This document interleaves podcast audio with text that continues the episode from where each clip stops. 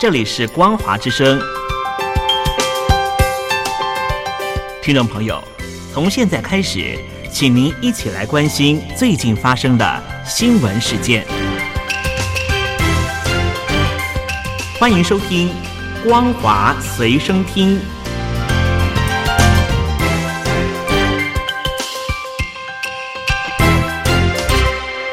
Hello，各位听众朋友，大家好，欢迎继续收听《光华之声》。您现在收听的节目是《光华随身听》，我是老谷。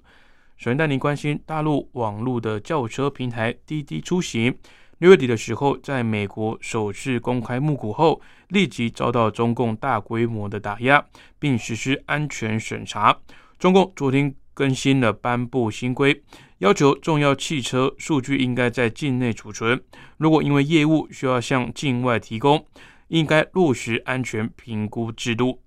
中共的国家网信办、公安部等五个部门联合发布《汽车数据安全管理若干规定》，将从十月一号开始实施，约束汽车制造商等相关的组织收集的讯息。根据规定，业者展开重要数据处理活动，应该依法在境内储存，加强重要数据的安全保护。如果因为业务需求需要向境外提供重要数据，汽车数据的处理者应该落实数据出境安全评估制度要求，并应该在每年的十二月二十五号前向省、自治区、直辖市网信部门以及相关部门报送年度汽车数据安全管理情况。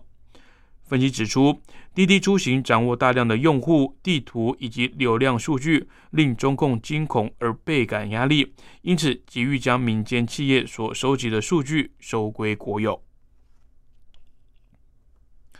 中共全国人大常务会会议昨天表决通过关于修改人口与计划生育法的决定。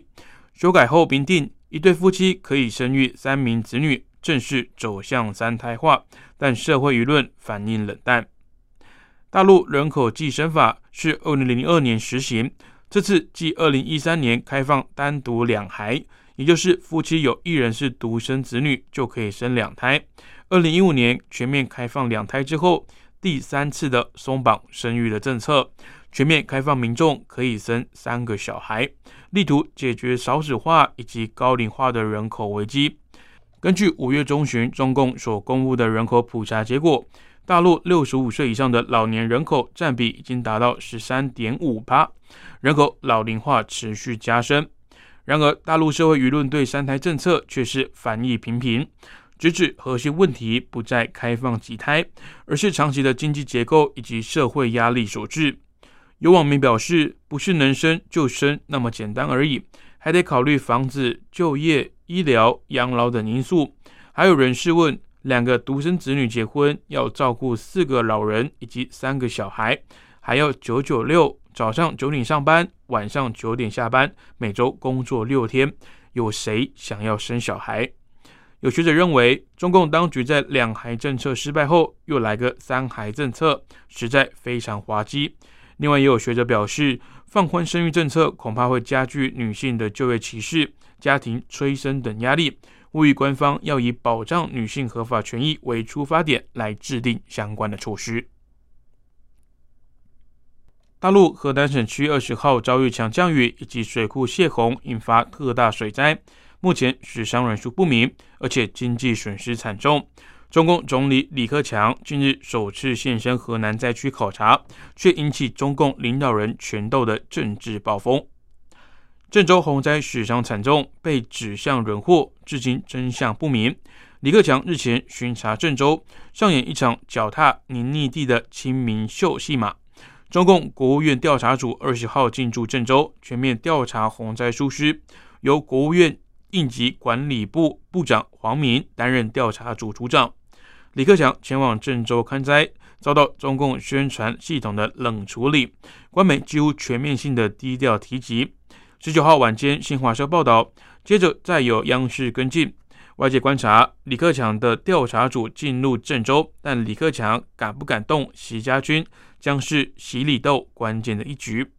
分析指出。郑州七二零洪灾，当地主政委包括河南省委书记楼阳生、郑州市委书记徐立立，皆是中共总书记习近平之江新军的嫡系人马，在灾后民怨升高之际，还是安住职位，被认为是获得习近平力保而过关。虽然李克强现身河南灾区考察，在受灾现场称要问责就责，但是国务院从七月八号成立调查小组以来，到现在为止都没有中共官员被问责追责的讯息。外界普遍预期，造成如此重大的伤亡，河南省主要官员恐怕难辞其咎。河南七月暴雨至少酿成三百零二人死亡，尚未完全从水灾重建中恢复。时隔一个月，今天再次进入本轮降雨最强的时段，全省多县市同时有超过二十个暴风红色预警生效。有前次的教训，省会郑州这次积极备战。根据央视新闻报道，河南省气象局下午一点二十分升级发布暴雨红色警报，紧接着郑州市气象台也在一点三十分发布暴雨红色预警信号。截至下午五点为止。河南多县市已经超过二十个暴雨红色预警同时生效中。综合媒体报道，河南最强降雨时段为二十二号中午到二十三号的半夜。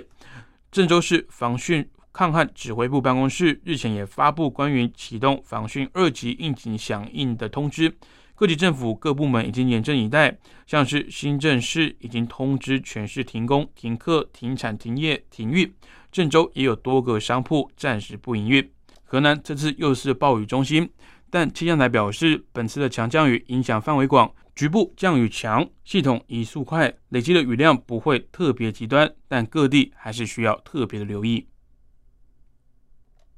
杭州市委书记周江勇涉嫌严重违纪违法被查，坊间盛传落马原因跟阿里巴巴有关。杭州纪委近日又将展开清理政商关系问题的专项治理，更令外界充满猜测。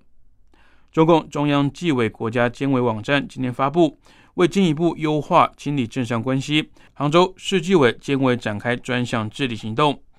据发布，这项行动聚焦在防止领导干部对于自己涉及的利益冲突自查自纠，避免球员兼裁判的状况。此外，对于违规借贷的状况，不仅要溯及既往，包括当事人的配偶、子女以及子女的配偶经商行为，也都要一并的纳入规范。与此同时，不仅在职干部近三年内退休以及离职的杭州市管领导干部，同样受到这项专案的规范。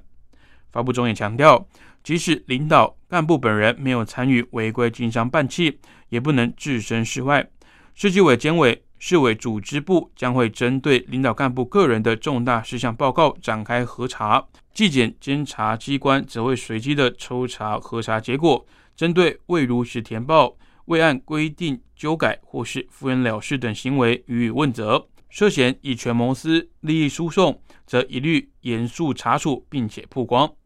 浙江省近期官场动荡，在周家勇被查之前，浙江省纪监委十九号公布，浙江省人大常委机关党组副书记马晓辉涉嫌严重的违纪违法，主动投案。